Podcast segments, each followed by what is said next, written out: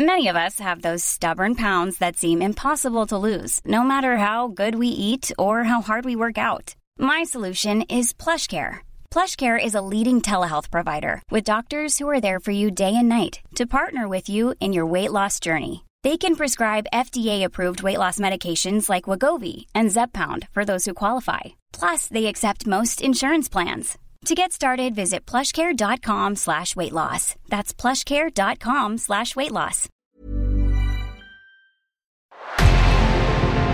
En revenant à la lampe à huile, je ne crois pas au modèle Amish.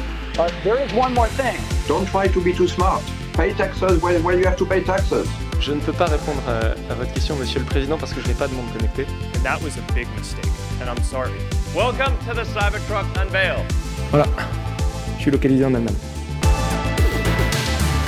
Signaux faibles, le podcast de siècle digital qui décode l'actualité du numérique. Bonjour à toutes et à tous, nous sommes le mercredi 26 octobre 2022, quatre actualités au programme aujourd'hui, voici lesquelles tout de suite. La première est sur Apple qui porte un nouveau coup dur à Meta, on verra de quoi il s'agit. Nous parlerons ensuite de Hyundai et de WeRide qui vont miser sur l'hydrogène en Chine pour leurs véhicules autonomes, direction le Japon après, qui tente de faire adhérer la population à l'identification numérique. Et enfin, nous parlerons des résultats trimestriels de Microsoft et Google. Nous verrons ce que ça traduit du monde de la tech. Un bon programme donc aujourd'hui. Hein. C'est parti pour la première info. La guerre entre Apple et Meta est bel et bien déclarée. Lundi, Apple a discrètement mis à jour ses règles de l'App Store. Elles exigent maintenant que les applications sur iOS utilisent son outil d'achat intégré pour les ventes de boost de publication. Et, oh surprise, Apple empocherait au passage du coup sa fameuse commission de 30%. Le boost permet à un individu ou à une organisation de payer pour augmenter la portée d'une publication, d'un message. Apple considère ça comme un service numérique et donc estime que l'achat intégré est nécessaire. L'achat intégré, lui, c'est du contenu supplémentaire que l'on peut acheter dans une application. Donc avec sa dernière mise à jour, les développeurs vont devoir passer par les achats intégrés de l'App Store pour acheter un boost. Et le problème, c'est que cette nouveauté affecte essentiellement Facebook et Instagram, deux réseaux sociaux appartenant à Meta. C'est aussi la première fois qu'Apple taxe directement la publicité dans les applications iOS. Et donc sans surprise, bah, Meta n'est pas content. Elle a déclaré aux médias The Verge que, je cite, Apple continue de faire évoluer ses politiques pour développer sa propre entreprise tout en sapant les autres dans l'économie du numérique. D'autres applications proposent bien de payer pour booster une publication sur leur plateforme, comme Twitter et TikTok. La différence avec Facebook et Instagram, c'est qu'ils n'utilisent pas le système d'achat intégré d'Apple, contrairement donc à Twitter et TikTok qui l'utilisent déjà. Meta estime aussi que cette nouvelle politique, c'est un volte-face d'Apple, et la société de Mark Zuckerberg a raison. En mai 2022, lors du procès entre Epic Games et Apple, Phil Schiller, le patron de l'App Store, a affirmé que sa société n'avait jamais prélevé de revenus publicitaires pour les développeurs d'applications iOS. Eh bien, on dirait que désormais, Apple va finalement le faire. Bon, après, il faut relativiser. Ça ne devrait pas avoir de gros impact sur les revenus de Meta. Les annonceurs de Facebook et Instagram, eux, risquent réellement d'être impactés, surtout ceux qui n'achètent que ponctuellement des boosts. Et oui, ils payeront en fait plus pour avoir la même chose qu'avant. S'il doit y avoir des motivations économiques dans cette nouveauté, c'est sûr, Apple doit aussi avoir des intentions politiques ou contre Meta. Les relations entre les deux géants sont très tendues depuis des mois, notamment depuis l'apparition sur les appareils Apple de l'App Tracking Transparency. Pour rappel, ça permet aux utilisateurs d'empêcher le suivi publicitaire des applications.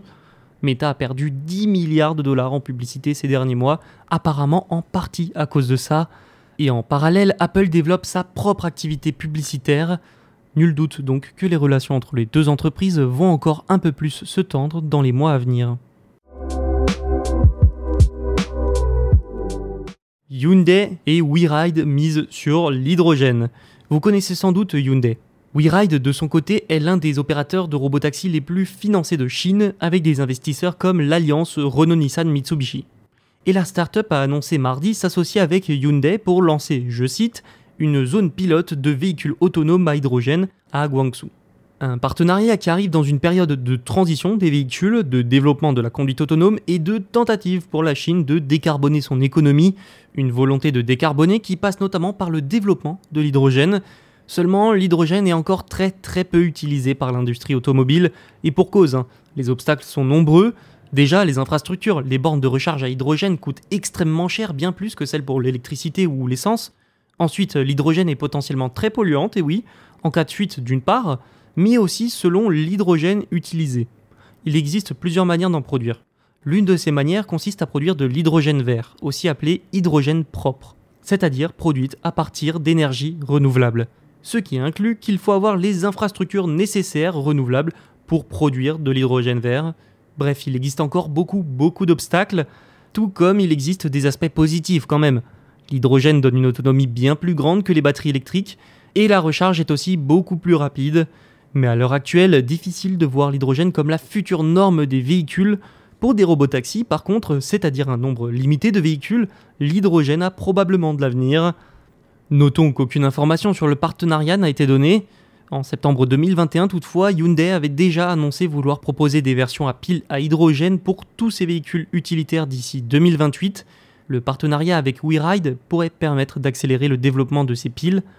Enfin, notons que la Chine et Guangzhou sont un choix logique en fait pour cette expérimentation. Hyundai produit des piles à combustible à hydrogène depuis 2021. La Chine aussi mise beaucoup sur cette énergie, je vous l'ai dit avant. La plupart de ces transports en commun dans les grandes villes passent peu à peu à l'électrique, ce qui a pour conséquence des files d'attente interminables et des bouchons aux bornes de recharge. Pour ce type de transport, donc, l'hydrogène apparaît là encore comme une alternative viable. Le Japon intensifie ses efforts pour que la population adhère enfin aux identifiants numériques le pays, comparé à d'autres, avait un certain retard sur la numérisation de la société, un retard qu'il essaye de combler avec des efforts qui se multiplient, et parmi ces efforts, il y a notamment la souscription à des identifiants numériques, sous peine de perdre l'accès à son assurance maladie publique. Alors en quoi ça consiste au juste cette initiative, d'ailleurs appelée My Number? Eh bien à attribuer des numéros aux japonais, un peu comme le numéro de sécurité sociale, le problème, c'est que de nombreux Japonais sont très très réticents, c'est le moins qu'on puisse dire. Ils craignent déjà que ces informations ne soient volées et utilisées pour voler d'autres informations personnelles ou usurper encore leur identité. D'autres considèrent que My Number est une violation pure et dure de leur vie privée. Du coup, même si tout ça a démarré en 2016, les Japonais n'ont jamais entièrement adopté ce système, et c'est un phénomène global par rapport à la numérisation du pays. Hein. Les télécopieurs sont encore monnaie courante par exemple, et de nombreux bureaux japonais existent toujours des INCAN, ou des sceaux pour l'estampillage, pour l'identification, et insiste pour que les personnes apportent des formulaires papier au bureau. La numérisation de la société est donc encore bien loin. Pour accélérer les choses, le gouvernement demande désormais aux citoyens de commander des cartes My Number équipées de puces et de photos qui seront liées au permis de conduire et au régime public d'assurance maladie. Les cartes actuelles seront supprimées du réseau en 2024, ce qui va obliger donc la population forcément à passer à la nouvelle carte mais une pétition contre cette suppression a déjà recueilli plus de 100 000 signatures. Les Japonais se méfient aussi de la portée qu'aurait le gouvernement sur leurs données. Lundi, le Premier ministre Fumio Kishida a reconnu ses inquiétudes concernant les cartes My Number. Il faut dire que seulement la moitié de la population serait actuellement équipée. Le chemin à parcourir vers une numérisation avancée de la société japonaise est donc encore assez long. La croissance de Microsoft recule et les revenus d'Alphabet, maison mère de Google, baissent. Et on va le voir, c'est symptomatique de la situation économique du monde de la tech. Commençons par Microsoft. L'entreprise souffre déjà du déclin du marché des PC qui connaît une baisse des exportations. Sans oublier le haut niveau du dollar américain qui rend les matières premières et ses propres produits plus chers mais Microsoft compense grâce à son activité de cloud. Sa branche cloud, Microsoft Cloud, a atteint 25,7 milliards de dollars au cours du dernier trimestre, en hausse de 24% en un an. C'est plus de la moitié du chiffre d'affaires total quand même. Les actions de Microsoft ont aussi légèrement baissé. Au final, son chiffre d'affaires global est en hausse de 11% par rapport à l'an dernier. Ses bénéfices, eux, par contre, sont en baisse de 14%. Parlons maintenant de Google et Alphabet. YouTube a connu un recul des dépenses publicitaires au troisième trimestre 2022, un recul de 1,9%. Dans l'ensemble, Alphabet a enregistré 69 milliards de dollars contre 70,61 milliards attendus. Et au fond, ces résultats reflètent totalement la situation sur le marché de la tech. Un marché en proie à la crise économique comme bien d'autres, avec une hausse des coûts, une baisse de la demande et de la consommation et une hausse des taux d'intérêt toutes les entreprises sont touchées, comme Microsoft et Google, Facebook ou encore Netflix, toutes cherchent à réduire les coûts. Les embauches ralentissent et certains projets sont abandonnés. Ces résultats du troisième trimestre confirment donc le passage à vide que connaît le marché, un passage à vide parti pour continuer encore quelques temps. Merci d'avoir écouté cet épisode, les autres sont disponibles sur siècledigital.fr et les plateformes de streaming, et je vous dis à demain pour un nouvel épisode.